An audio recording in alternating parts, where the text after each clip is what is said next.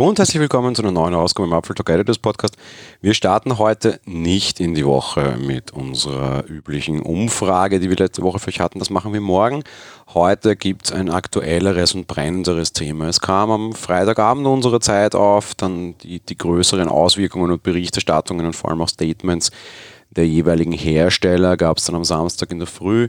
Kurz und gut, Apple und Google kooperieren bei einem Thema. Das ist es nicht unbedingt so selten, zumindest was irgendwie so ein bisschen hinter den Kulissen betrifft. Kooperieren beide Hersteller ja durchaus mal öfter, um etwaige Standards zu machen, die zu ihnen zusammenpassen. Ich habe über das lustigerweise am Wochenende im Freundeskreis diskutiert, wo ich habe so, hä, wieso, das sind doch total Konkurrenten. Naja, ja, sind sie, aber was gewisse Dinge betrifft, arbeiten sie eben zusammen, um eben Standards nach vorne zu bringen, die für das gemeinsame größere Wohl sind. Ich erinnere da gerne an diesen HomeKit-Standard, also halt diesen Smart Home-Standard, der da angeblich irgendwo in Entwicklung ist. Wirklich viel davon gehört haben wir noch nicht, aber da wollen ja tatsächlich Amazon und Google und Apple tatsächlich auch zusammenarbeiten. Jetzt gerade gibt es ein anderes, ganz aktuelles Thema, das vor allem die beiden großen Plattforminhaber von mobilen Geräten zusammendrückt. Im Endeffekt gibt es zwei Hersteller von Smartphone-Betriebssystemen. Das sind nun mal Apple und Google ja, es gibt auch noch kleine andere und ja, es gab auch mal mehr und ja, ich bedauere es auch sehr, dass das nur auf so ein Zweigespann hinausgelaufen ist. Fakt ist, das ändert nichts, wenn man wahrscheinlich 99 Prozent der Leute erreichen will, dann ist man bei diesen beiden Herstellern schon ganz richtig. Und die beiden haben sich jetzt am Wochenende entschlossen, gemeinsam einen Standard zum Tracking von Corona zu entwickeln. Was bedeutet das und warum geht es dabei? Auch das ist eine Frage, die offenbar für sehr viele Leute sehr neu war, wie ich auch durchaus in vielen Kommentaren gelesen habe. Naja, grundsätzlich verfolgt das alles die Idee, dass es bei einer Corona-Infektion sehr schlau wäre, zu wissen, wenn ein, wann und wo und wie ein Infizierter Kontakt mit anderen Menschen hatte, um diese natürlich zu informieren.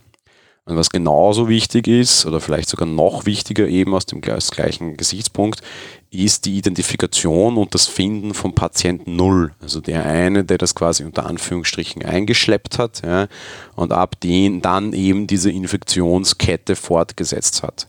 Um diese Kette einzuschränken, damit ein Mensch nicht irgendwie 20 ansteckt, sondern so aktuell in Europa, also in, in, Zentraleuropa, in Deutschland und in Österreich sind wir bei einem Menschen, der im Schnitt nur noch angesteckt wird, aktuell wissenschaftlich. Um das eben einzuschränken, ist man hergegangen und hat quasi Flatten the Curve ausgerufen und Ausgangsbeschränkungen erteilt, aber eben trotz allem, es gibt noch Kontaktmöglichkeiten, auch die werden ja aktuell mit Schutzmasken etwas entschärft, damit eben da auch noch die Ansteckung anderer wesentlich weniger ist. So oder so, Fakt ist, es gibt Kontakte. Und diese Kontakte könnte man jetzt alle aufschreiben und ein Kontakttagebuch führen, das ist aufwendig und auf der anderen Seite nutzt man das alles relativ herzlich wenig, wenn der, der krank ist, tatsächlich kein Kontakttagebuch hat und ich diese Info nie bekomme.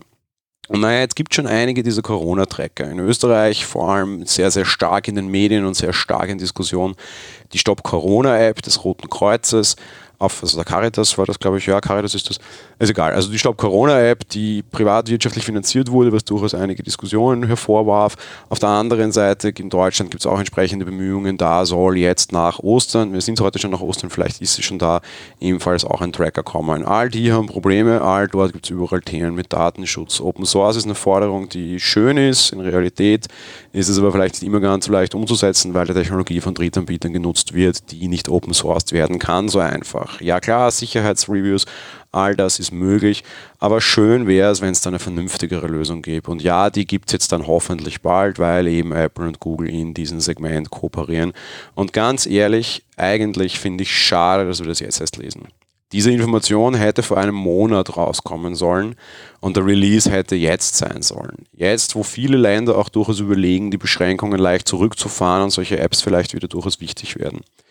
Die wollen einen Standard entwickeln jetzt, der dann ab Mai übrigens erst in Einsatz kommt. Also da vergeht noch ein Monat, ein wichtiges Monat, ja, die es einerseits ermöglicht, diese, dieses Contact Tracing eben zu machen über Bluetooth. Ganz einfache Idee. Also man hat Bluetooth eingeschaltet und andere Telefone in der Nähe werden ermittelt. Telefone werden meistens geradeaus weit zum Körper getragen wahrscheinlich.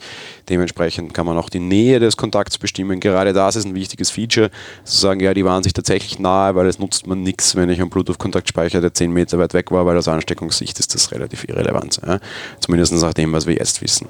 Das ist aktuell auch ein Problem. Die Stop Corona App in Österreich hat vergangene Woche ein Update bekommen, die genau das macht und damit quasi quasi auch auf Proximity zugreift, aber unter iOS ist das einfach simpel nicht erlaubt. Ich finde das per se von der Plattform her auch nicht falsch, aber Fakt ist eben, die Plattform selbst sollte dann sowas anbieten und hier die Möglichkeiten als Plattformeigner nutzen. Beide nutzen ihre Macht als Plattformeigner durchaus und oft auch tatsächlich und hier sehr häufig kritisiert, nicht fürs Gute.